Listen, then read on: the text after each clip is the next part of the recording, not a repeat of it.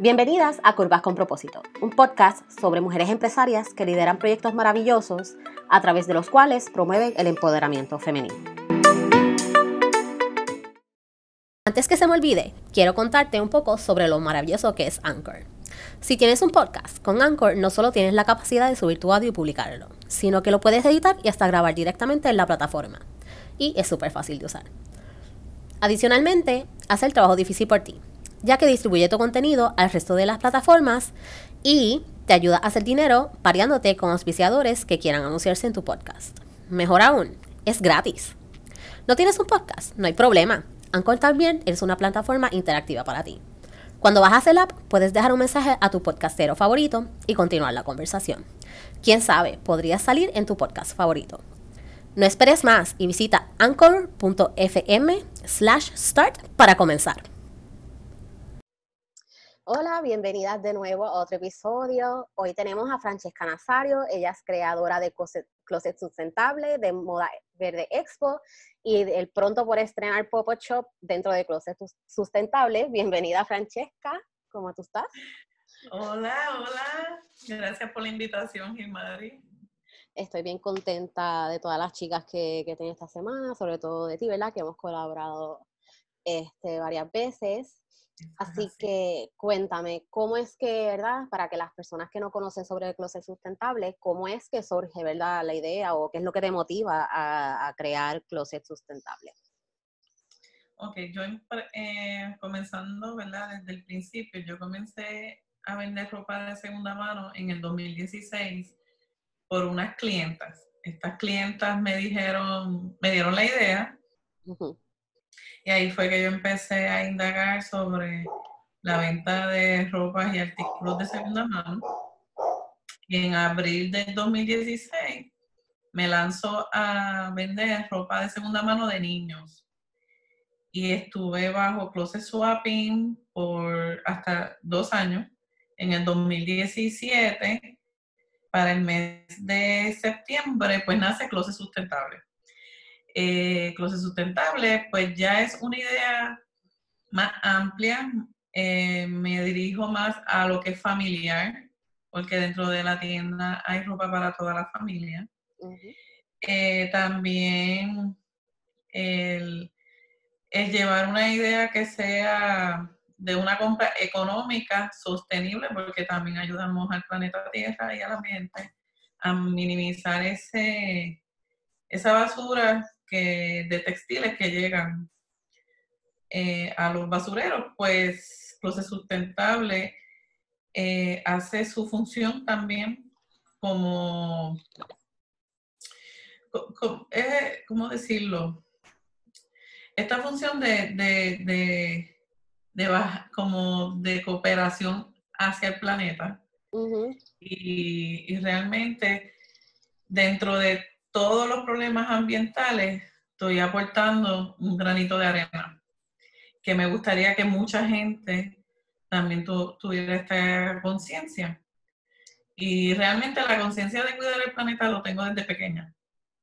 Y, y yo siempre he criticado esto que uno ve, que si tirando basura en la calle, yo prefiero llevarme un bolso en mi carro y llegar a mi casa luego y votar pues ya esto desde antes, pues ya yo tengo ese, esa conciencia sobre el planeta Tierra y, el yo entrar a la segunda mano fue fácil, porque ya es algo que, que, lo, que como quien dice lo practicaba, lo único que necesitaba era tener un poquito más de conocimiento, porque el intercambio de ropa en mi familia siempre ha estado mm. desde pequeña eh, uno heredaba la ropa de los demás, igual mis primas y todo esto.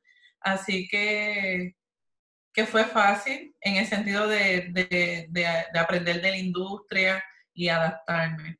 Y ya como proceso sustentable, pues ya llevo también la encomienda de orientar a la gente del beneficio, ¿verdad? Que es comprar de segunda mano o hacer intercambio de ropa y, y nada, ahí pues Closet Sustentable pues nace de todo esto que te he comentado. Sí, pero ¿verdad? E, es un proyecto bien importante como, porque como dices, es bien esencial el concientizar a las personas, ¿verdad? De, de, cómo la industria de la moda afecta al ambiente, porque pensamos, ¿verdad?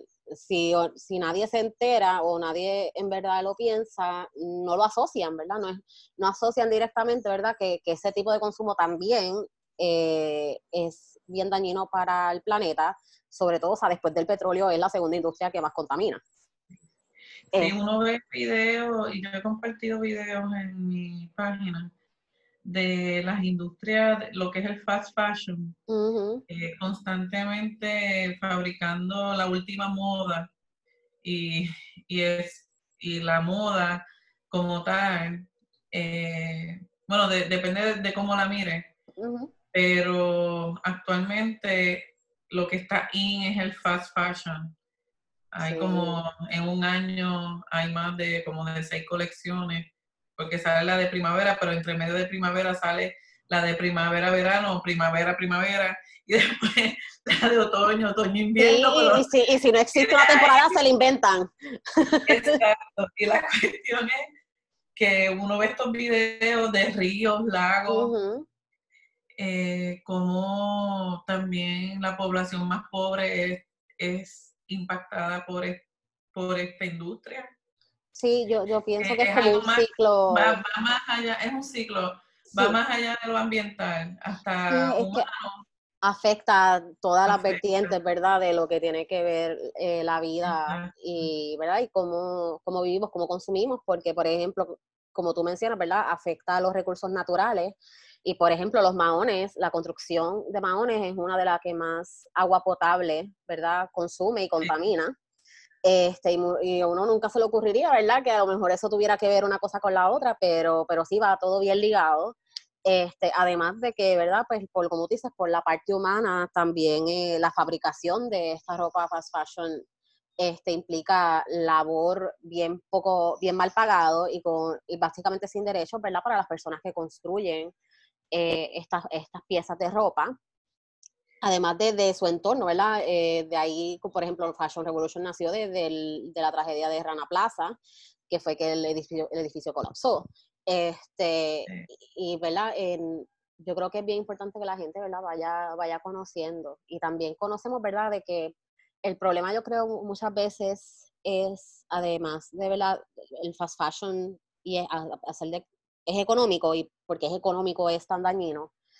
Pero lo que me, también me refería al ciclo es que, como tú dices, afecta también a las comunidades pobres o las personas pobres porque es algo que pueden eh, pueden comprar, ¿verdad? Pueden conseguir, uh, ¿verdad? Según su, su budget o, lo poco que tengan, en comparación, ¿verdad? Con, con, ropa un poco, este, ya sea más sostenible o de otros materiales o de diseñadores o de otras marcas y, y entonces estamos pillando, ¿verdad? A las personas y obligándolas a que su consumo sea estrictamente fast fashion y entonces es como ese ciclo, ¿verdad? De que yo mismo lo tengo que consumir, pero al final del día quien me afecta es a mí. Sí, lo que pasa es este que discúlpame. la, demanda, es, todo es por demanda, demanda de, cantidades. Si, si nosotros pudiéramos virar la tortilla y hacer que la demanda mayor sea hacia piezas más ecoamigables, pues los costos bajan. Claro. Lo que pasa es que... Como está diseñado ahora mismo, sí en estos momentos económicamente, pues no estamos diseñados el, pues, la industria, en los gobiernos, todo, de tal manera que nos hacen ser más pobres y nos, y nos esclaviza a, poder consumir eh, el fast fashion. Porque realmente el poder adquisitivo que tiene la mayoría de las familias aquí en Puerto Rico, por lo menos pensando en Puerto Rico, realmente es mediano pobre. Y si tú tienes una, una composición familiar de cuatro en tu casa, eh, pues que tú vas a optar? O compras una camisa de 30 dólares o compras una camisa que te cueste 10 como nueva, por decir. pero para eso eh, las tiendas de segunda mano tienen una función porque podemos atender ese nicho o, ese, o esa necesidad que existe y a, la misma vez estamos creando una conciencia del reuso. Eh, para mí es importante que en Puerto Rico se siga se sigan apareciendo tiendas de segunda mano. Eh, para mí es gratificante eh, ver cómo surgen otras tiendas, porque realmente lo que yo pienso es que la gente en Puerto Rico está tomando conciencia. Y si existe más tiendas, porque hay una demanda. Y si existe la demanda, pues vamos bien. Y, y eso es una forma también indirectamente o directamente de atacar lo que es el fast fashion. Porque ya si, si toda la mayoría de, la población se inclina a comprar ropa de segunda mano, eh, realmente la demanda del fast fashion baja y si en todos los países ocurre esto, ya sería un, un impacto directo que es un sueño grande, sí es un sueño grande, es una meta a largo plazo, claro que sí, porque esto no va a pasar a finales de este año, pero con de, poquito a poco creo que entre creamos más conciencia, podemos ver este resultado a largo plazo, pero verlo y ver que, que fue posible. Sí, que, que, está la ahí que la gente coge la conciencia, ¿verdad? Que, que, no es como que una o dos personas gritando solas ahí en el mundo, como que, ay, por favor, tú sabes. No, que, que, si, que si la información llega a más personas, más personas, ¿verdad? Lo, lo internalizan y lo ponen en práctica. Yo creo que es el perfecto jaque mate, ¿verdad? Para el sistema, el, el reforzar que se, que se use segunda mano. Además, también podemos decir que en parte, ¿verdad? E, el como como dijimos, el, sistema está diseñado de esa manera, ¿verdad? Y el mercado está diseñado de la manera, de verdad, que tú consumas, consumas, consumas desmedidamente, porque así es que ellos venden todas esas productos que ellos hacen en exceso. Este, y, y es bien importante el reducir eso y el reducir, este, ¿verdad? La mentalidad también de que me tengo que poner una pieza de ropa una sola vez porque ya me la vieron puesta y se acabó, cuando eso es lo más ilógico. Yo creo que es un poco de, yo creo que la mejor palabra, es como mierdería, por ejemplo. Vamos a ponerlo así, porque en, realidad es eso, tú sabes, como que ropa, mucha gente lo que dice, uy, ropa usada, como que, ¿qué es esto? Como si la ropa no se lavara, este, y no se cuidara, y no se tuvieran ver las medidas para que esté, esté lo más limpio posible. Pero, ajá, eh, yo creo que, que se alimenta, ¿verdad? E, es, ese tipo de mercadeo se alimenta de ese tipo de pensar y lo promueve en vez de decir, mira, tienes ropa perfecta, lo usaste unas cuantas veces, a lo mejor ya no lo quieres, pues está bien, porque a veces uno se cansa o cambia de estilo, o a lo mejor es ropa de trabajo y ya no, ya no la necesitas porque cambiaste de trabajo, o necesitas otro tipo de ropa, lo que sea. Pero, ¿verdad? está dándole más vida, o sea, a la gente le encanta el vintage, pero cuando tú dices vintage muchas veces porque le gusta el vintage de marca, o sea, piensan que tú hablas de vintage y piensan, ah, Chanel o Yves Saint Laurent o qué sé yo, cuando no importa la marca, después las piezas usualmente antes estaban hechas, estaban construidas para durar y eso es lo que queremos, que, o que se construyan piezas que perduren y que no sean desechables, como lo es el fast fashion. Y a la vez también, ¿verdad? Acompañado del reuso y de la ropa de segunda mano y, el upcycling y, ¿verdad? Todas esas alternativas que tenemos de, consumir de otra manera y más responsablemente. Sí, eh, para, para que se pueda dar esto de que las personas tomen conciencia de adquirir piezas eh, de slow fashion, que son las ecoamigables, de las orgánicas y todo esto, eh, ya es una cuestión de cambio de conciencia. Realmente, mundialmente estamos bien atacados por lo que son las redes sociales y surgen muchos influencers y personas, influencers de moda. y, y, la mayoría son bien pocos influencers como tú que, buscan alternativas ecoamigables, que es un, un pequeño sector, cuando la gran mayoría lo que promueven es la moda constante, lo que hoy está in, lo que ya pasó la semana, ya lo que pasó, pues hay que eh, desecharlo y, y ya esto es una cuestión de conciencia colectiva. Pero que tenemos mucho trabajo que hacer. Sí, yo, yo entiendo, ¿verdad? Yo antes, o sea, no es como que uno no siempre, por ejemplo, tú tuviste ese background, ¿verdad? Familiar, de que pues, ya eso existía, ¿verdad? En la conciencia y en mi casa hasta cierto punto, ¿verdad? Porque si, si algo servía, no se iba a votar. Pero yo creo que los puertorriqueños, sobre todo, hasta los bolos los guardamos de las cosas. Es que, nosotros también, es una cuestión de, de, orgullo, puede ser. Es una necesidad de estrenar. Sí. Sí, de estrenar algo nuevo. Eh, despedida de año, estrenar algo nuevo. Eh, Navidad, estrenar algo nuevo. A mí, o sea, ya cuando yo entro en esta conciencia de lo que es la segunda mano, como hablé, que fue en el 2016, pues el follón, como yo digo, de estar estrenando bajo pero ahora lo veo como que estreno, pero estreno ropa de segunda mano. Exacto, porque es también el concepto de estrenar, ¿verdad? Porque... El concepto de estrenar. Sí, es como que tiene que ser nuevo, pero no, porque si eso, eso es nuevo para ti, si aunque sea de segunda mano, para ti es nuevo porque tú no lo tenías anteriormente, eso sigues, sigues estando estrenando algo. estás estrenando algo. Modificar, modificar la manera de pensar y de ver las cosas. Exacto. Y y nada, y esto también me, lleva a pensar que tú viste la tienda porque tú fuiste hace poco al nuevo local, que todavía no está abierto, pero viste que tengo mucha ropa. Sí. pronto, pronto. Eh, viste que yo tengo mucha ropa.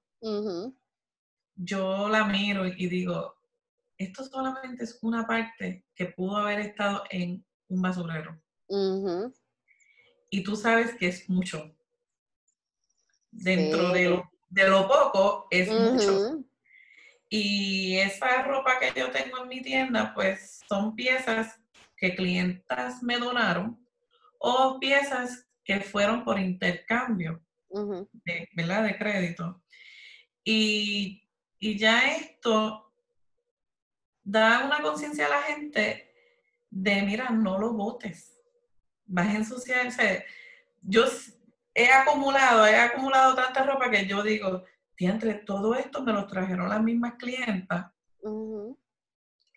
Si yo no existiera. ¿A dónde pararía?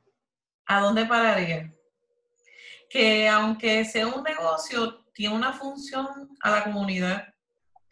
Y adicional que Proceso Sustentable dona ropa. Yo dono ropa a iglesias, porque hay piezas que yo no las voy a vender en la tienda Así que yo hasta ahora eh, he donado a iglesias, hay entidades que se me han hecho el acercamiento. También, nada, si por mi tienda pasa un deambulante y me pide ropa, yo se la doy. Voy, busco ropa y toma. Que eso lo, he hecho. Porque, pues, siempre me va a llegar y, y, si yo puedo como Cruce Sustentable atender mi comunidad, pues eso es parte de mi misión, que no tan solo es un negocio, también yo estoy sirviendo a la comunidad, tanto en el área ambiental, tanto como, como soy una alternativa, como lo son los alfacones estos de reciclaje. Pues mira, Cruce Sustentable es tienda física, pero hace la misma función también. Porque también piezas que no estén en función, eh, yo las regalo a gente que esté haciendo upcycling. Puede ser que una pieza tenga un roto o lo que sea. Pues todavía no tengo una persona que me, que me cosa upcycling, que es algo que me gustaría tener en mi tienda. Pero eh, pero estas piezas, pues si no las regalo, tienen un roto, tienen una mancha, pero la tela está tan brutal que yo la veo como una cartera, la veo que la pico y, la formo un crop top o, junto varias piezas y hago una que, que realmente lo que es la segunda mano implica muchas cosas, que no tan solo es el vender Sí, no, me encanta eso, ¿verdad? Que mencionas de comunidad y también de lo del upcycling, porque muchas veces, ¿verdad? Las razones por qué la gente sale muchas veces de la ropa, además de es porque se cansó o pasó unquote de moda, es porque tienen un rotito o se le cayó un botón o tiene, este, ¿verdad? Se le descosió alguna esquina y no sabe cómo este, reconstruirla, o a lo mejor, ¿verdad? De la se agarró un poco la tela de ese lado y pues para lo que era ya no sirve, pero no quiere decir que ese es el, el final de su camino, ¿verdad? O sea, puedes convertirlo en otra cosa más, tiene, tiene potencial para hacer algo mucho más, ¿verdad? De, de una sola cosa que era inicialmente. Este, y eso es también bien importante para las personas. Y me encantaría algún día que de verdad se dé la oportunidad que tengas alguien allí, porque, por ejemplo, yo sé que a veces tú le mencionas eh, lo que es remendar o el upcycling a muchas personas, y es como que, mira, pero es que yo no tengo talento para coser, yo apenas pongo un botón, tú sabes, y como que eh, les da como un poquito de, miedo, ¿verdad? Y como que mm, eso no es para mí. Pero no, o sea, hay gente que lo puede hacer por ti, lo puedes llevar, ¿verdad? A un, sastre, una costurera, este, o, o, hopefully algún día, ¿verdad? Pronto, este, sitios como el tuyo que tengan la oportunidad de que entonces allí mismo también puedan trabajar, ¿verdad? Este, ese tipo de problemas y no, y no descarten automáticamente esa pieza de ropa. Exacto. Ya después, pues por lo menos si no encuentro a quién dársela, eh, son piezas que se reciclan. Ya van directamente. Uh, haces todo posible por esa pieza. sí, ya se envía a reciclar. Me encanta. Eso es, básicamente, ¿verdad? Lo que uno trata de que sea, ¿verdad? Cíclico, un, ciclo, pero en este caso un ciclo positivo, ¿verdad? De que, de que pase por todas estas etapas positivas, ¿verdad? Para, para que dure lo más posible esa pieza. Entonces, ya que hablaste de comunidad, me gusta que lo hayas mencionado porque para mí uno de los features, ¿verdad? O de los atractivos, además de lo de ambiental que tiene tu proyecto, es que también, que muchas otras eh, proyectos ignoran es las tallas grandes. Que tú tienes, tienes disponibilidad, ¿verdad? Este, para, para tallas grandes de X large hasta 3, ¿verdad? O 4, lo que vengan las piezas que puedas conseguir. Este, pero que no, no se queda en el olvido, porque muchas veces como que uno ve, uno se emociona, ay, qué bueno, una tienda de segunda mano, y cuando va, no hay nada más arriba de un large. Y ya yo sé que para mí están descartados, porque qué bonito y todo, me encanta que exista, pero estás dejando, ¿verdad? Un, un nicho, una sección de, la población, exacto, fuera. Este, y para mí eso es bien, bien importante. So, yo quiero que entonces me me, me explique, ¿verdad? Porque para ti eso es importantísimo que sea parte de clase sustentable, ¿verdad? Yendo por la nieve, por lo que, lo que sea el, la aceptación de cuerpo, body, body positivity, ¿verdad? Este, que haya significado para ti, si eso tiene que ver, ¿verdad? Por, este, como motivación para que seas tan inclusiva. ok, pues mira, voy a comenzar contándote que pues sucedía. Habían clientas que iban a la tienda y, lo que yo tenía en la sección Plus podía ser 2X y cuidado y pocas piezas. Cuando yo soy Plus, yo soy 2X, eh, cuando yo veo esta tendencia y ver que yo tenía, aunque sea un poquito de ropa, pero me agradecían las clientas por tener ese poco de ropa y que me decían, eres la única tienda, estoy hablando del 2018, claro. E-, eres la única tienda que yo he visitado que tiene ropa blues. Y yo, ah, qué bueno. Eh, y cuando me pasó constante, ahí fue que me contacté con Stephanie de Revolución Curvy y le dije, tengo esta idea, quiero que blogueras plus mes tras mes pongan su closet porque me quiero dirigir a atraer a la clientela que es la misma que me va a suplir la ropa para yo poder vender ropa de segunda mano plus porque pues como único podía vender atrayendo a ese al público plus para yo poder ofrecerles a ellos mismos ropa plus pues ahí fue que te conocí, que te conocí a Jimari y estuvieron participando durante como cuatro meses. Eh, tú participaste, participó Traveleira, Brenda Mejía, eh, Joana de Jíbara en la ciudad. fashionista fuera de la ciudad, sí. Fuera de la ciudad. eh, pues yo, Joana también participó y no que no se me quede nadie en este momento. Nada. no, de hecho, yo creo que hasta Melissa de Tropitif, que es otra opción para ver la ropa. de vender. también tuvo un poco, claro. Melissa de Tropitif también tuvo un poco en la tienda. Así que eh, realmente, pues, la idea de traer Plus, pues nace de la misma necesidad del cliente, porque yo soy una persona que escucho a mi cliente. y, y yo cuando veo este tipo de situaciones que me traen los clientes, creo que es una oportunidad y trabajo hacia ello. Así que por eso es que yo comienzo a traer ropa de eh, Plus y, y, ¿por qué no? Porque, eh, porque las chicas Plus no pueden encontrar ropa de segunda mano. O sea, cuando me dijeron eso, fue algo como que es verdad, pero ¿por qué? Y también me, despertó la conciencia de preguntarme, ¿por qué no me visitan? La mayoría, no me visitan. Yo dije, son dos o tres que han venido que me han dicho, y yo dije, tiene que ser eso, tiene que ser que, ya saben, tienen, es que tienda de segunda mano y lo más probable no tiene ropa para mí.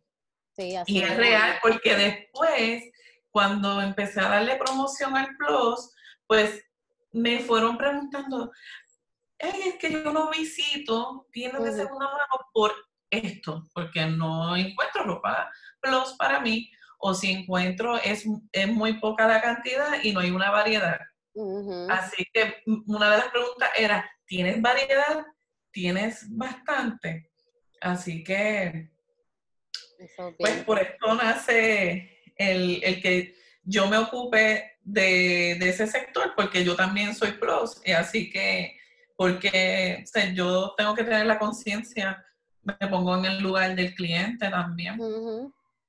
Sí, eso es bien importante. Yo, yo pienso que, que definitivamente en comparación, muchas veces uno se da cuenta de eso, de cuando uno viene a ver las pocas personas que tienen plus, es o porque ya son bastante conscientes, aunque no lo sean, o sea, me refiero, eh, perdón, a las personas que tienen las tiendas de segunda mano, este, es porque ya son bastante conscientes y saben que existe ese mercado, o porque por propia verdad experiencia y experiencia con clientas, pues se dan cuenta de que eso es un espacio que, que necesita también, ¿verdad? Cariñito. Este, y lamentablemente no muchas este, tiendas lo han logrado conceptualizar, ¿verdad? O, entender.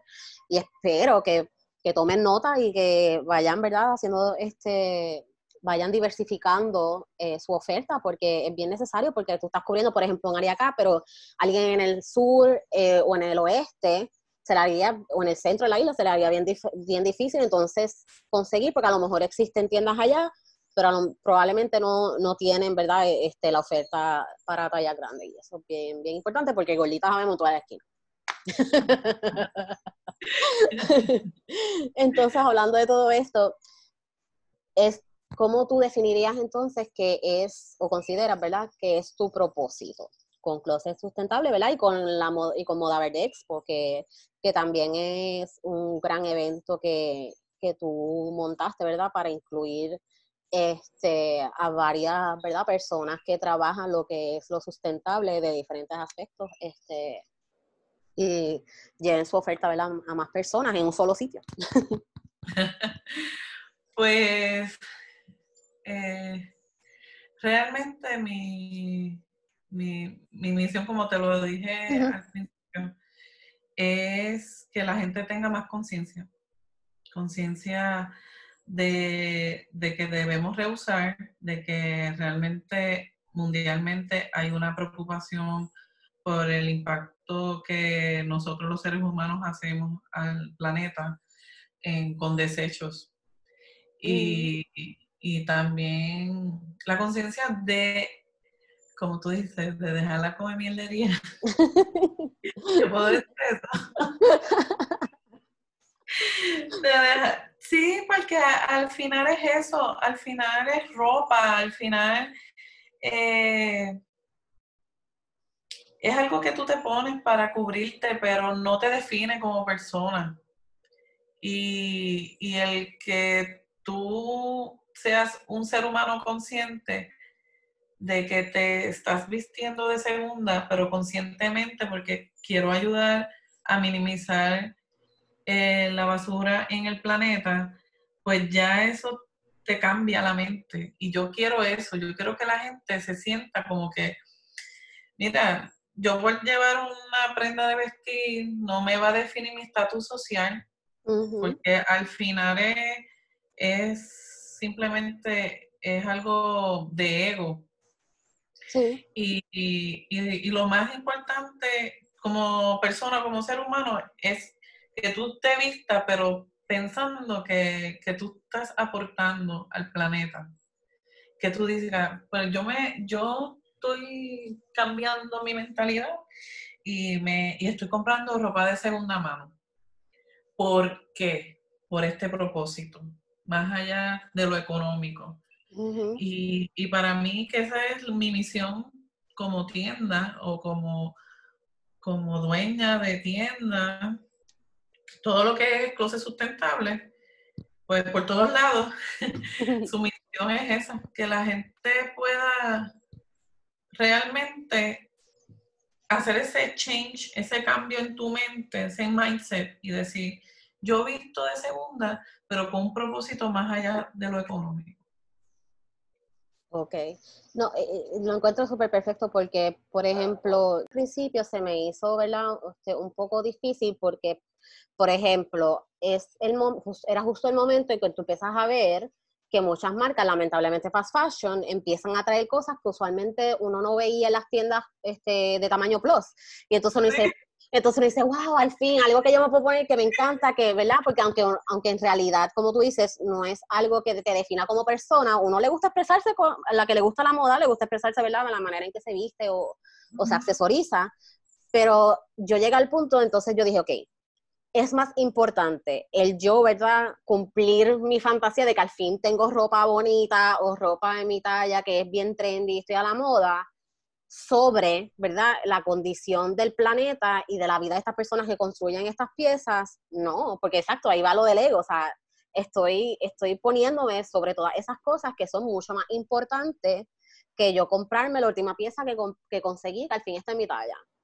No, no, no es lo más necesario no se me va a caer un canto, el mundo no se va a acabar por eso, pero sin embargo, o sea, por lo menos para mí, pero sin embargo, al uno seguir promoviendo ese tipo de, mercado y de conciencia, sí estás poniendo en riesgo la vida de otras personas y al final del día del planeta, porque si no hay planeta no existe ninguno de nosotros ni nosotras, así que eh, es bien importante, ¿verdad?, el ir eh, ajustando esa conciencia a, a, que hay cosas un poquito más importantes, ¿verdad?, que, que si la pieza de ropa es nueva o si está a la moda porque total, al final del día, el, que verdad sabe de moda sabe que todo regresa, todo va y viene. Exacto. a veces estás botando ropa la estás regalando y en dos o tres años vuelve la tendencia de nuevo y entonces vas a estar, ay, ya, yo que tenía esto y, lo, y, salí de ello. Mira, ¿no? Sí, así mismo. Por eso es que el vintage eh, también se mueve bien. Por eso. Claro, por un montón de cosas que a lo mejor hace cinco años no estaban, pero hace diez sí los tuvieron y ahora este ahora en este momento están de vuelta de nuevo. Además de que, ¿verdad? Uno siempre debería como que, aunque te guste el, como a mí las cosas coloridas o con este estampados o lo que sea, está eso muy bien, pero siempre hay que tener lo básico, que es lo que nunca va a salir de moda y es lo que vas a poder utilizar forever and ever hasta que dure la pieza de ropa. Y, realmente eh, eh, si se sigue moviendo esta idea de, de, reuso, pues las personas, eh, eh, estas, estas modas que están, gracias a Dios, ¿verdad? Porque la gente no, puede ser para final, finales de los 90, 2000 y pico, la gente plus joven conseguían pero cosas de, de doña. Sí. Que se iba fuera de, de, lo que es la edad y la gente pues tenía que pues que vestir de una manera que no era jovial y yo sé que es frustrante y, sé que al llegar el, por, por, ejemplo Forever 21, Rainbow y Median, que ellos abrieron sus secciones al plus de una forma, de una moda más bonita, más, más moderna, eh, por ponerlo así. Moderna. Uno se volvió loco porque también a mí me pasó. Claro, y es, entendible y es, y trabajoso porque uno tiene que renunciar, ¿verdad? A muchas cosas que uno estaba preprogramado, ¿verdad? A pensar o a sentir. Tú sabes, y, todavía es hoy día que yo veo al video, ay, qué hermoso, y yo, mm, no, no vale la pena, no vale la pena. Lo vi, por lo menos sé que existe, pero grandioso no. Este, espero que llegue a alguna tienda de segunda mi, Exacto. mi, esperanza es, sí, ¿verdad? Mi, como tú estabas hablando ahorita, ¿verdad? De metas a, largo plazo. Porque, ¿verdad? También ayer estaba hablando con alguien de la inmediatez, ¿verdad? Y de la hora y toda la cuestión. Este, y a veces como que nos enfocamos y que queremos resultados ahora y se nos olvida mirar más adelante y que a veces las cosas pues, son un proceso y eso es parte de... Este, mi, mi meta a largo plazo es eso, que la, la demanda llega a un punto que la moda sostenible, ¿verdad? La que por lo menos la que se crea con esa intención, ¿verdad? De, de ser este, con materiales y, y creado de una forma, ¿verdad? Que no afecte a las personas ni al planeta, eh, que logre poder tener, ¿verdad? Esa, ese reach que, que, cuando tú la veas, veas lo mismo que tú ves en fast fashion, pero no tengas ese, ese problema de conciencia, ¿verdad? Que la moda evoluciona hasta ese punto que, que se pueda hacer todo lo que vemos ahora en fast fashion, pero de una manera responsable y consciente. Eh, y que, pues, ¿verdad? Tengan ofertas, porque también hay mucha gente que critica como que, ay, pero es que las cosas como que, y a veces esto me pasa, amiga, a veces tú buscas algo y sientes que ves como que más o menos lo mismo, como que las mismas siluetas, los mismos colores, las mismas telas, pero es porque obviamente ahora mismo estamos bien limitados y muchas veces eso es lo que hay. Y pues, y muchas veces también lo que busca slow fashion es dar clásicos que tú puedas usar por los siglos de los siglos. Y eso está perfecto, pero a veces yo siento que como que a veces uno le, le, le, le hace un poquito más de falta lo, lo visual o lo, lo, artístico de esa manera, ¿verdad? Pero yo, yo sé que sí, que algún día, hopefully, si seguimos como vamos, podamos ver todo eso y, y no haya que, que, patrocinar ya esta, estas marcas y poder entonces uno volverse loca y emocionada cuando ve entonces la ropa, la ropa que sí está hecha con esa conciencia. Y entre más, con, entre más nos acerquemos a esa conciencia ambiental y más demanda eh, va a haber, pues estas grandes marcas e industrias van a tener que buscar alternativas y créeme que ellos también se van a tirar a hacer upcycling, ellos también se van a tirar a, que eso es lo ideal, a hacer su propio reciclaje. Sí.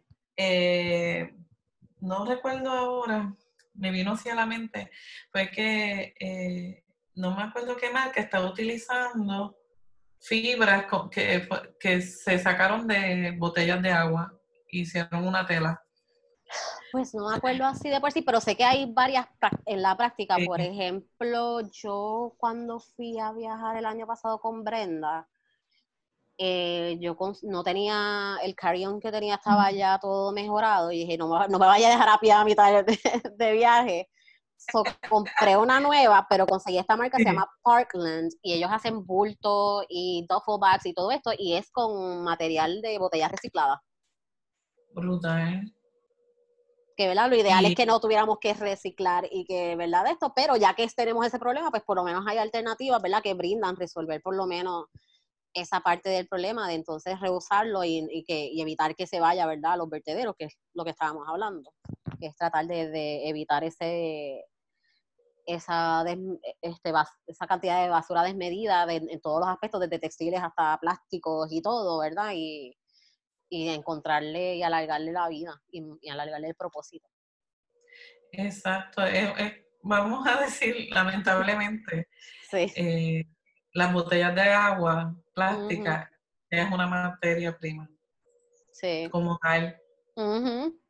y, y nada más tú pensar que, botellas de agua es una materia prima, es que hay un uso desmedido de, este tipo de, de envases y, y hay que atacar el problema de alguna manera.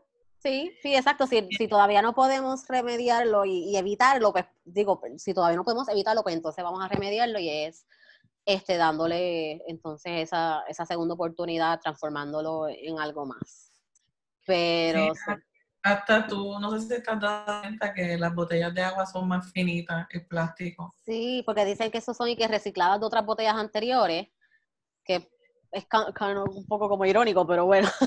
pero por lo menos supuestamente lo siguen manteniendo en la circulación y no, y no lo están desperdiciando ni botando aunque, ¿verdad? Si entramos en lo de reciclaje, ya nos vamos como 20 horas más de conversación, porque también uno va descubriendo otras cosas dentro del reciclaje que son otro, otras cosas para volverse loca, pero bueno. no terminamos nunca. que a mí que no me gusta hablar. no, muchachos, nosotros nos quedamos pegando ahora. Este, pero, ok, antes de cerrar, quiero entonces, ¿verdad? Para, para culminar el episodio, que nos cuentes ¿cuál es el mejor consejo que has recibido y te gustaría compartir? Te puse un spot, sorry. Quise pensar mucho. El mejor consejo. Y aún si no te lo han dado y tú lo tienes y lo quieres compartir, lo importante es eso, compartirlo para que sigamos aprendiendo y sigamos sembrando semillitas de bien por ahí. Cuando a mí me hacen ese tipo de preguntas, realmente mm, ya yo expliqué lo del concepto de reciclaje, del ambiente y todo esto, pero cuando me hacen esta pregunta, mi mente se va a lo que es el emprendimiento. Perfecto, me encanta porque de seguro hay muchas que están, muchas emprendedoras por ahí, por ahí, hasta yo, bienvenido al consejo. Yo le di este consejo a una amiga que me escribió, que estaba hablando de de fórmulas, o sea que hay libros, hay muchas cosas de información sobre emprendimiento que te dicen, mira, esta es la fórmula, esta es la forma más adecuada, primero, y te venden también, y no está mal porque el organizarse y tener todo estructurado, pues eso te ayuda y es real, es real. No estoy minimizando esa, no, Claro pero no todo, es, no todo es lo mismo, o sea, no todo funciona para todo el mundo, ¿verdad? Para mí que, como yo le dije a ella, yo lo que le dije a ella fue que la fórmula que funciona es, es esta, es tú querer primero hacer lo, hacer lo que tú quieres emprender, primeramente es tener el deseo, segundo es amarlo, y, tercero es eh, no quitarte, resistir, persistir. Mm. Realmente, eh, si tú no tienes eso, por más estructurado que tú estés, no vas a lograr nada. Te va, porque eh, cuando no amamos lo que queremos, es mucho más fácil soltarlo. Sí. Como las parejas. Claro. No, es verdad. Las parejas, todo, todo, en la vida, en realidad, porque cuando tú vienes a ver si en verdad algo no te apasiona, ¿verdad? No, no vas a tener esa persistencia. es más fácil que te quite. Y, y el momento más crítico que tengas, te vas a quitar con una facilidad. Y no es malo quitarte con, cuando tú ya sientes que no puedes más, porque somos seres humanos Claro. Pero una de las cosas que mucha gente me dicen, y entiendo que, eh, lo voy a decir, pero no en forma de, de ego, de, que, tú te crees, sino que lo que la gente admira de mí, que me lo han dicho, por eso me atrevo, es que yo sigo y me dicen que soy una luchadora y y todas las personas apuestan a que yo lo voy a lograr cuando yo siento que me voy a, quebrantar y voy a salir corriendo. Pero como yo amo lo que hago, no salgo corriendo. sí, te, tomas tu break y después lo retomas. Que, eso es, imagino que lo que también quieres decir, ¿verdad? Que a veces sí, hay, no hay problema con, con uno decir basta, ¿verdad? Y cogerse su break, pero si en verdad te apasiona, lo debes de hacer. Y, y, lo confirmo porque todas las veces que hemos hablado y, ¿verdad? y desde que nos conocimos y lo que me has contado, pues sí, definitivamente eres una persona persistente. y que como te apasiona tanto, ¿verdad? Esa es tu misión de vida. Tú siempre vas a encontrar cómo hacerlo funcionar, cómo hacerlo que corra, cómo hacerlo. Sí, you're gonna make it work a lo Team Gun, make it work. Sí, o sea, de alguna manera u otra, te tardas un poquito más o un poquito menos, no importa, pero va a pasar. Exacto. A veces pues sucede, pero lo que pasa es que cuando el emprendedor en el camino realmente está solo en el sentido de que ha levantado su emprendimiento literalmente solo. Sí he tenido gente colaboradora, gente que me ha dado la mano en momentos dados. Eh, eso sí existe, eh, me ha pasado y existe. Claro. Sí, siempre se necesita esa comunidad o ese sistema de apoyo. Pero al final del día tú eres la dueña de, o la creadora, ¿verdad? De esa idea o de ese proyecto. Es tuyo. El peso está sobre ti. Exacto. Ese es el final. Y lo importante es tú, tú amarlo, porque si no te vas a quitar. Y cuando vayas a emprender algo, se, eh, piensa cuál es tu misión. Una amiga me preguntó que quería ponerle un nombre al negocio y yo le dije, bueno, eh, lo que tú tienes que pensar es a qué, a qué sector tú te quieres dirigir y cuál es tu misión. Más allá de, lo que vayas a hacer, cuál es tu misión. Y cuando ya tú sepas cuál es tu misión, puedes descubrir el nombre, puedes, eh, es más fácil tú dirigirte a ese sector, porque el nombre va muy de acuerdo y atrae. Así que ya le estoy dando a la gente un montón de tips. el, próximo, el próximo va a ser este un cursito de emprendimiento y, y, realmente desde mi, desde, mi, forma de ver las cosas, que yo humildemente pues podemos hacerlo y yo le puedo decir a la gente cómo yo lo he trabajado Muchas personas se me acercan y me ofrecen cursos y pero es una cosa que yo necesito como hacerlo por mí. Por eso volvemos, mira, tú puedes, exacto, tú puedes coger todos los cursos del mundo y sí, y sí pueden ayudar porque obviamente a lo mejor te dan algo que tú no conocías o que no pudiste conseguir con un search en Google. Siempre aportan, como quieras pero siempre uno debe estar consciente, como para toda la vida, tú tienes que ajustarlo a lo que funcione para ti. No hay un estándar para, por más que nos quieran vender las cosas como que es un estándar para todo, la belleza, la comida, los ejercicios, cómo hacerlo todo. No, tú tienes que siempre ajustarlo a lo que funcione para ti, porque si no, no va a funcionar, porque no lo vas a hacer, como tú dices, con la pasión y con la dedicación y persistencia, que en verdad eso requiere. Mira, antes de, de irnos, yo creo que esa es la última pregunta, ¿verdad? Sí pero como tú, quiero decir esto, porque para eso te tengo aquí. Tu, tu, canal sobre el body positive. Eh, yo empecé a quererme como soy, gordita, con mis chichos y todo. Hace a los chichos. hace poquito.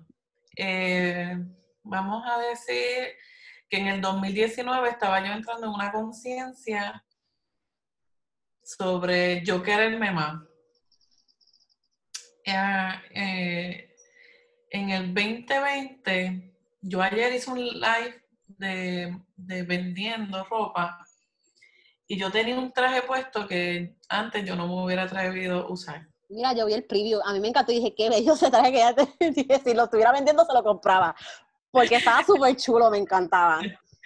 Pues eso era un traje que en lo más probable en el 2018 yo me hubiera puesto algo por encima para que no se me vieran los brazos, para no enseñar nada. Pero yo em, comprendí, descubrí la Francesca hace muy poquito, dentro del emprendimiento, dentro de todo esto y muchas situaciones personales que he pasado yo me di cuenta que, que, el, que mis límites los tenía yo en mi mente. El pensar, ay, yo no le voy a gustar a nadie, porque yo estoy gordita, eh, tengo que rebajar, porque nadie se va a fijar en mí. y también familiares que te dan consejos tan absurdos como que si no rebajas, eh, algo que me pasaba, y esto lo voy a decir antes, eh, cuando estaba casada, era tienes que rebajar porque si no te van a dejar. Porque si uno está gordita, te deja. Mira, sabrás que lo habrá hace, poco también, que a veces la familia como que no ayuda demasiado. Y yo, le, yo a esa persona le dije, es que Jennifer López se ha divorciado y se ha dejado y la han dejado y le han pegado cuernos. Entonces dime tú cómo se funciona ahí.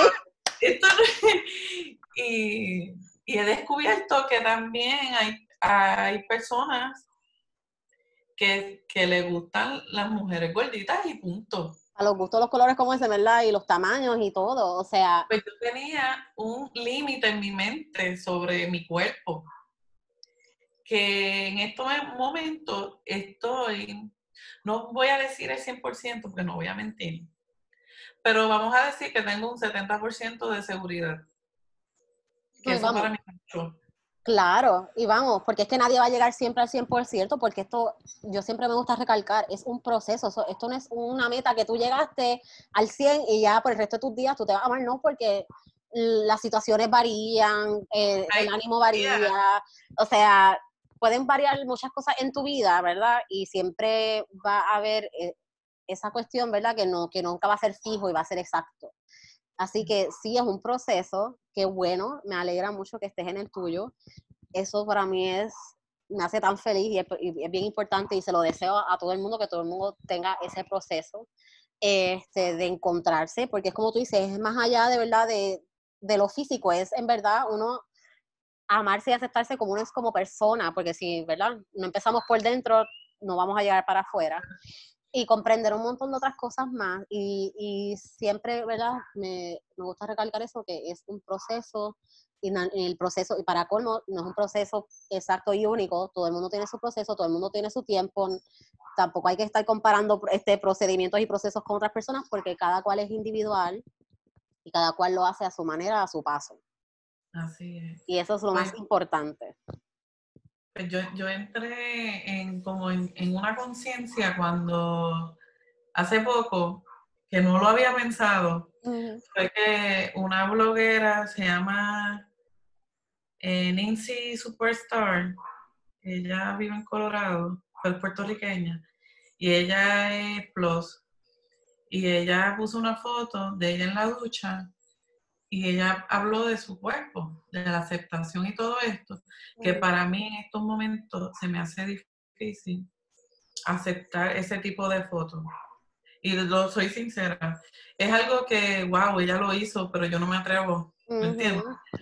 Pero yo la admiro, tú sabes. Y cuando yo veo su post, lo leo, yo entro en una conciencia de que cuando yo pesaba 125 libras, en estos momentos las mismas, esas mismas partes de mi cuerpo que no me gustan, todavía siguen siendo las que no me gustan. Aunque yo pesaba 125, que son los brazos y la barriga. Y cuando yo pesaba 125, esas mismas partes eran las que yo no quería. Que no importa. Yo digo, pero bueno, cuando me vino eso a la mente fue como que, ok, estoy entrando en una conciencia que no estaba. O sea, que no importa mi tamaño, esto, eh, la, mi problema está en mi mente y cómo yo me percibo. Exacto. Y es el uno quererse y aceptarse como es, que, que al final es eso es que tienes toda la razón ahí, porque sabes que es algo que como nos han metido por ojo y nariz, desde que yo creo que uno tiene uso de razón y uno puede mirar la televisión, escuchar radio, escuchar lo que uno le dicen, ¿verdad? Este, en su entorno, en la, en la casa o fuera. Este, Son cosas que, ¿verdad? Que uno, uno mismo se, se autoimpone, ¿verdad? Esas inseguridades. Porque a lo mejor nadie en tu vida te lo había mencionado, pero tú siempre lo has pensado. Exacto. Este, y es cuestión eso de desaprender eso, porque al final del día nosotros le ponemos tanto peso a nuestro físico, ¿verdad? Y cómo nos vemos cuando al final del día lo que es, es lo maravilloso del cuerpo es eso, que nos mueve, que nos alimenta, que nos permite hacer tantas cosas, ¿verdad? Este, y uno simplemente lo, lo desprecia por cómo se ve. Y, y, yo creo que cuando uno empieza a verla entre esa otra conciencia, como tú dices, y uno empieza como que a prender los bombillitos en la cabeza y decir, espérate, no, pero es que esto no es así, o mira, si esto es así, ¿por qué es así? Uno, e, es autoevaluarse y ver por qué uno le, le molestan ciertas cosas o por qué uno le da dificultad a aceptar ciertas cosas e ir trabajándolas y empezar con el momento como te sientes ahora y entonces ir trabajándolo poco a poco hasta que, ¿verdad? Llegues a una conciencia un poco más abierta, un poco más adelante, hopefully. Pero es eso, es, yo creo que nos criticamos, nos autocriticamos tanto y nos ponemos tanto peso y, somos bien poco este, condescendientes con nosotras mismas. Cuando ya la sociedad lo está haciendo por nosotras, y es como que uno no necesita, ¿verdad? El uno atacarse tampoco, es como que soltar y, poder, eh, ¿verdad? Llegar a, a ese punto de, aceptación y de, y de, celebración, ¿verdad? Porque al final del día uno debe celebrar esos pequeños pasitos, ¿verdad? Porque estás soltando esos pesos y esas incomodidades, ¿verdad? Según uno va soltando esos complejos y esas cosas, vas librando ese peso y te vas sintiendo más liviana y te sientes mucho más libre. Este, y yo pienso que ese es el goal al final del día. Que uno diga, tú sabes que lo, lo que es externo no me afecta, no tiene que ver conmigo, lo que piensa la gente es proyección de sus propias inseguridades y no me tengo que dejar llevar para nada, eso no me debe afectar, es enfocarme en mí, en lo que yo pienso y ir modificando ese pensamiento a uno, ¿verdad?, de, más amor y de más aprecio hacia mí. Pues tú sabes que yo leí un artículo tuyo, no me acuerdo el título de, de lo que escribiste, era sobre cuando entraste al veganismo y, y cómo tú dentro de, ¿verdad? Tu propia conciencia, de, tu entrar a otro tipo de alimentación, que, que, obviamente tiene sus impactos en cuestión de peso y tú fuiste bajando de peso y la gente te estaba como eh, familiares, algo así, como que te decían, ah, ya no eres curvy. Porque tú eres curvy edit y ya no eres curvy, pero tú sabes estas cosas que te dicen, pero tú sigues siendo curvy. Pero me imagino que son cositas que dicen la gente como para, no sé. Yo creo que es que normalizamos tanto el opinar sobre las apariencias de demás como que en... Es, es, que no sé por qué siempre que vamos a eso, siempre vamos como que, como dicen, la cabra siempre tira para el monte. Pues es como que, ¿verdad? Siempre por alguna razón siempre es esa comparativa de, cómo uno se ve o lo que sea. Y yo, mira, yo todavía tengo aquí tremenda barriguita y tengo cadera, o sea... Es tú sigues siendo curvy, sí, tú sigues siendo curvy. Pero yo creo que cuando uno entra a la conciencia de aceptar tu cuerpo y de amarte, pero realmente entrar en la conciencia, no tan solo por decir, ay, sí, me acepto con todos mis chichitos y me amo, bla, bla, bla, porque es un movimiento, porque acuérdate que es moda. Sí, como, claro, todo, sí, todo empieza por moda. Por moda dicen cosas, pero realmente en su casa, en su corazón, no lo siente.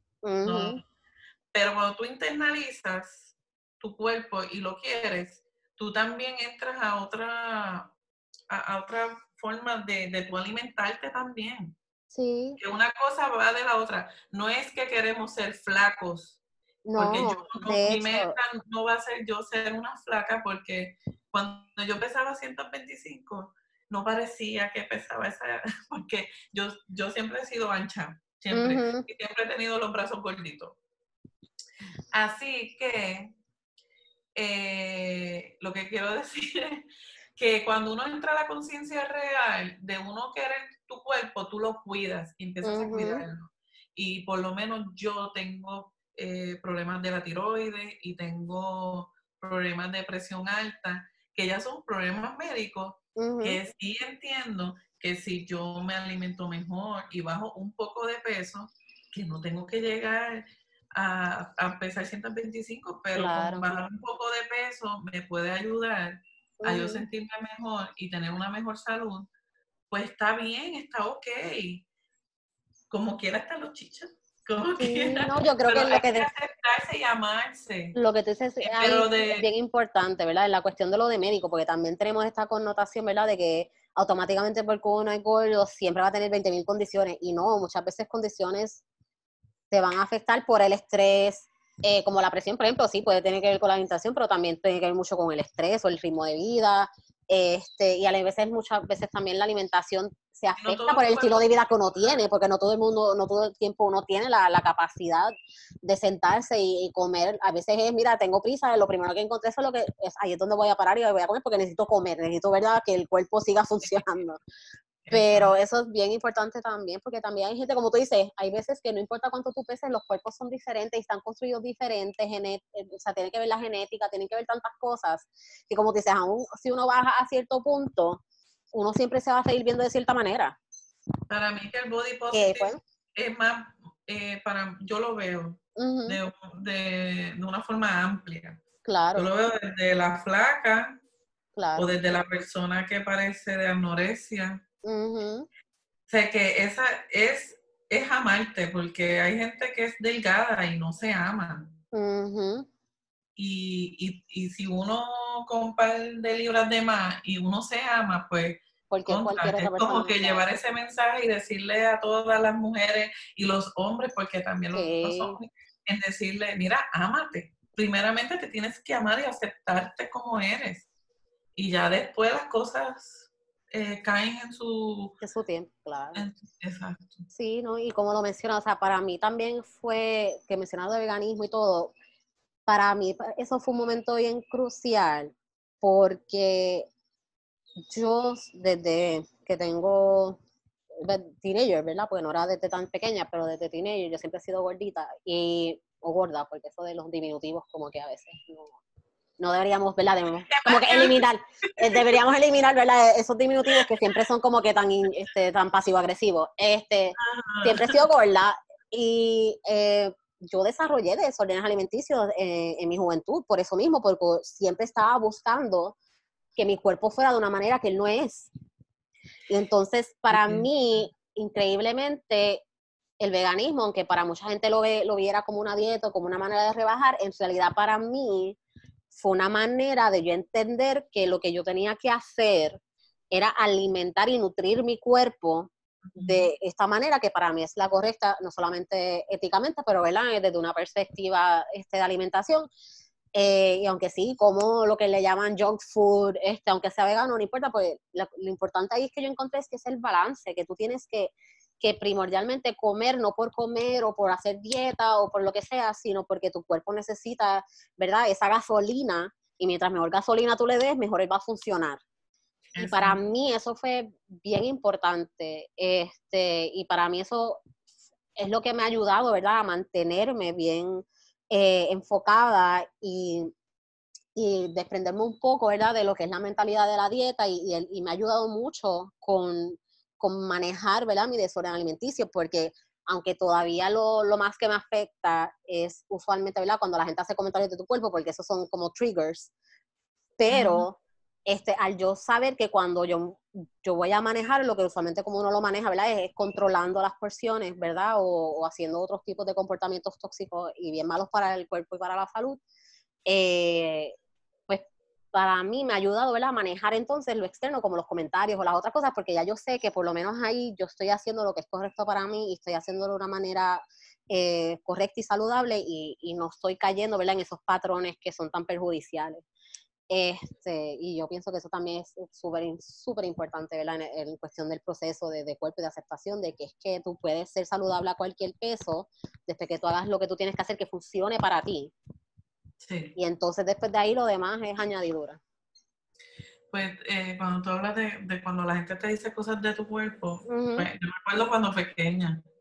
Y yo miro fotos y yo digo, yo no era una niña, o yo no fui una niña obesa. Yo vine a, a estar en obesidad después que parí mi primer nene y a mí me gusta comer desde chiquita nunca fui, porque la cuestión es que cuando tú tienes una hermana flaca, mm, yo tengo dos. ahí el nivel de comparación es como que la gordita y la flaquita. Sí, y, me decían como que esas son tus hermanas, pero porque tú no te pareces a tu hermana. Y yo, ay, no. Y a mí cuando chiquita yo era la gordita, y la cuestión que yo veo fotos y yo digo, es que yo no estaba gorda. Y, Probablemente eras cachetona y por los cachetes ya por default te fuiste. Ajá, por default. Oh, sí, tenía mucho fundido porque yo, eh, mami tenía una amiga que me cuidaba y me decía, no, en verdad es fuerte lo que me decían. Pero, no nada, me lo decían de cariño, pero yo era la muñeca de los siete. Ajá. Sí, nalgona, vamos a ponerlo así. y yo era chiquita, pero yo tenía muchas nalguitas y era como que, ah, tú eres la muñeca de los siete, eso mismo. Y qué pasa, que son cosas que te van metiendo en la mente y uno va creciendo y uno, sin ser gordo, tú te crees gordo. O sea, yo he pasado por esa situación de yo estar delgada y, y yo sentirme gorda Sí, porque te están, te están obligando o atribuyendo, ¿verdad? Este, eh, ciertos atributos que en realidad tú no estás pidiendo, ni son necesarios, ni te hacen bien, o sea, no aportan nada a tu vida positivo. Pues en mi juventud, como tú, tú dijiste, yo a los 16 años me dio hipoglicemia porque yo me alimentaba mal. Yo a veces podría estar un día nada más comiendo una sola cosa y después me ponía a hacer ejercicio. Y era como una obsesión. No, pues probablemente no, era diagnosticado porque a mí me lo o sea, yo vine a, a confirmar. No, no, yo digo la leucemia, yo digo, eh, porque la leucemia es, fue como que hipoglicemia, y la hipoglicemia. fue este un resultado, ¿verdad?, de, ese disorder eating, que básicamente si tú vas a un psicólogo ahora, te vas a decir, pues sí, eso probablemente era anorexia, porque porque al final del día tú estás restringiendo, sí, yo toda mi vida lo porque entonces, porque entonces te ven gorda y dice, imposible que una persona gorda tenga anorexia o tenga algún desorden alimenticio porque está gorda y siempre lo asocian con esqueleto y es como que no, porque yo estoy abusando de mi cuerpo de unas maneras inimaginables precisamente por la presión de que porque soy gorda pues yo lo que hacía era, mira esta estupidez, porque uno en la juventud, uno... Hace unas loqueras, sí. O sea, unas loqueras. Yo compraba una bolsa de chicle, los par. Ajá. Me compraba una bolsita bastante heavy. La cuestión era masticar chicle y tomar agua y yo sentí que había comido. Eso es uno de los trucos. Mira, yo iba a websites que eran lo que le llamaban anaimia, ¿verdad? Que son los, los nicknames para anorexia y para, y para bulimia. Y los tips son eso, come chicle para que te llenes de aire y no sientas hambre, toma agua para que te sientes llena, este, el café es diurético, o sea, hay tantas cosas que uno dice, wow, y uno hacía tantas barbaridades, o sea, que uno dice, Ignorancia, porque, porque te están maltratando. Claro, y eso es tan malo, entonces obviamente el desconocimiento, claro, la, internet, las redes han expandido, ¿verdad? Y han hecho que la gente pues tenga un poco más de accesibilidad a toda esta información, pero al final del día es horrible lo que uno, con la ignorancia de la juventud, claro. Y de querer ser aceptado, porque a esa edad tú quieres ser aceptado. Tú quieres sentir que tú eres parte del corillo. Claro. Que si el corillo de nena, las nenas más bonitas, las nenas que todos los nenes. Mira, eh, la juventud debe de entender que eso no es todo en la vida. Eso es una etapa que va a pasar y luego tú, tú, o sea, ahora mismo yo digo, ya sé que estúpida.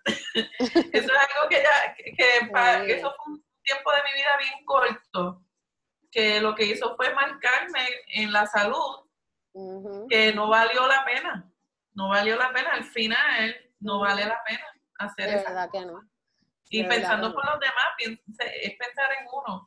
Y yo creo que este tipo, este movimiento que tú promueves, eh, sería bien chévere que muchas madres eh, y familiares o gente que tengan a cargo niños tengan esta conciencia de lo que es el body positive por, para que ellos no caigan en, en marcar las vidas de estos niños porque pues yo estuve marcada por personas que me cuidaron, que realmente yo entiendo que no lo hacían desde su de, de mala intención, claro. personas que me querían mucho, igual que las familias que te quieren.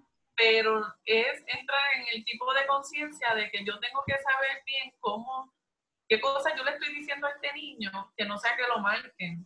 Claro. Así que yo, gracias a Dios, ya entré a este tipo de conciencia y tengo dos hijos y sí, uno es flaco y el otro es gordito.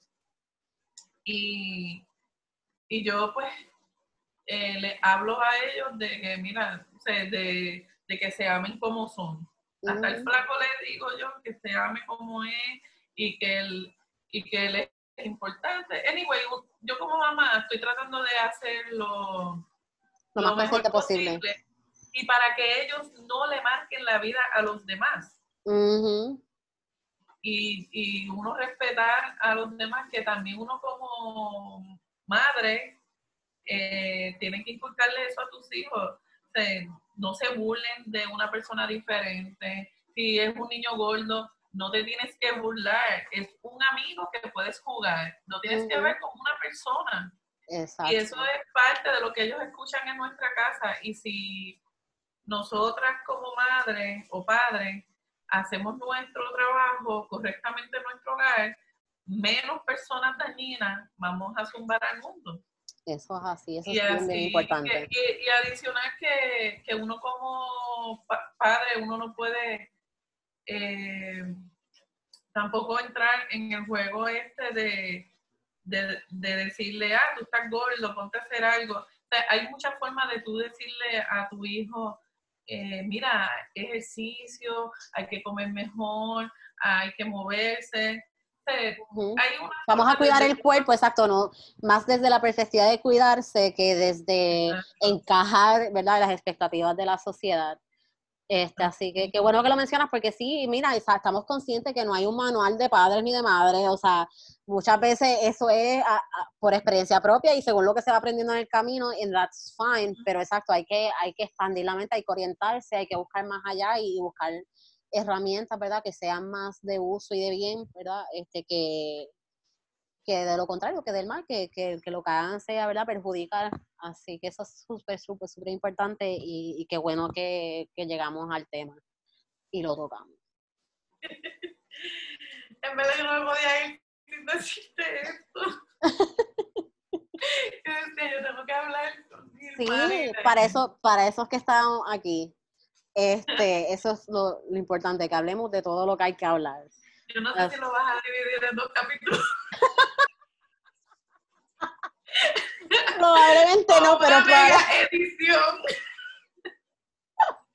probablemente se quede así, probablemente se quede así, aunque sea un poquito larguito, no importa, porque es bien necesario y bien importante. Así que lo que hace es que se pone el warning al frente, mi gente, pónganse ready para una larga. Pero lo importante es que todo. hablamos de todo. De todo. Gracias, Francesca, por decir que sí, por hablar conmigo este rato. Era tan justo y tan necesario, de verdad que agradezco mucho tu tiempo y tus palabras. En verdad que muchas gracias por tu invitación. Me alegra mucho ser parte de tu proyecto. Y ya sabes, a la orden. Hasta para cualquier tipo de conversación. Yo me uno, olvídate. Después que hablar, ahí estoy dispuesta. Gracias.